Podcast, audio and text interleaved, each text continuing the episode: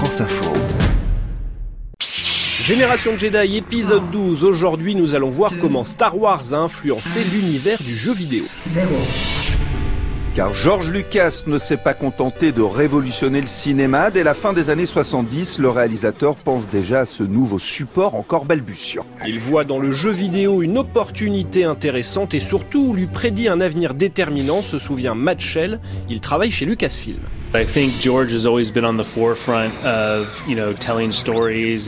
George a toujours été en avance sur la technologie, la façon de raconter des histoires et, et toutes ces choses déjà importantes pour lui dans le cinéma.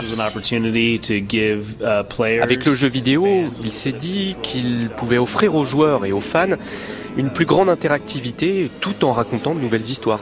Tell those stories in a different medium. Visionnaire, George Lucas au point d'utiliser les codes vidéoludiques dans les films Star Wars. Dès le départ, les deux univers étaient faits pour s'entendre, explique Alexis Blanchet, chercheur dans le domaine du jeu vidéo à la Sorbonne. Il y a en germe, dès 1977, dans les films Star Wars, des séquences de jeux vidéo.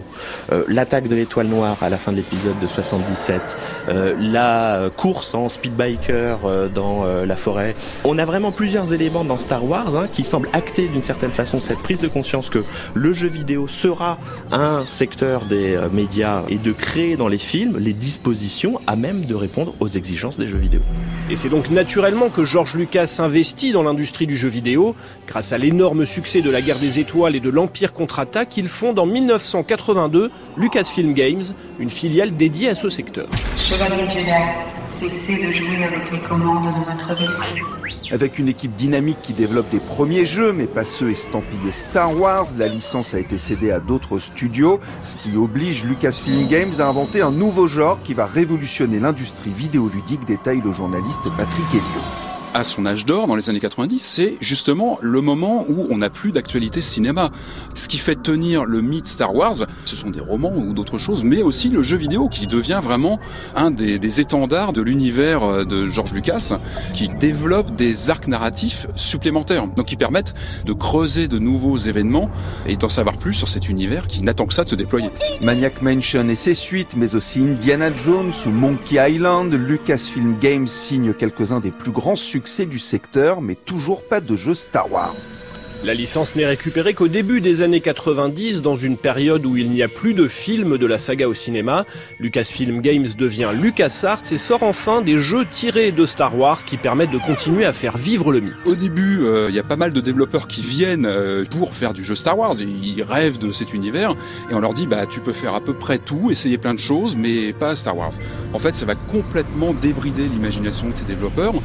Très très vite, le studio va se spécialiser dans ce qu'on appelle le jeu d'aventure point and click, le jeu d'aventure graphique. Et vraiment, Lucasfilm Games devient un des géants du jeu d'aventure qui reste aujourd'hui une référence absolue du genre. Génération Jedi.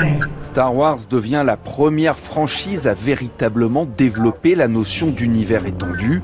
Films, livres, BD, séries animées et jeux vidéo permettent aux fans de poursuivre l'aventure et de rêver à cette galaxie lointaine. Une galaxie où tout doit être cohérent, de la couleur des sabres laser à l'histoire de chaque personnage, même secondaire. Je suis trop rapide pour eux, fillette. Au début des années 2000, Lucasfilm crée donc une base de données baptisée l'Holocron. Lilan Chi en est le concepteur et le gardien. My database has 60,000 entries of every single. uh, Elle comporte 60 000 références avec tous les personnages, toutes les planètes, tous les véhicules. On y trouve tout ce que nous avons créé pour les films, la télé, les livres, les jeux vidéo.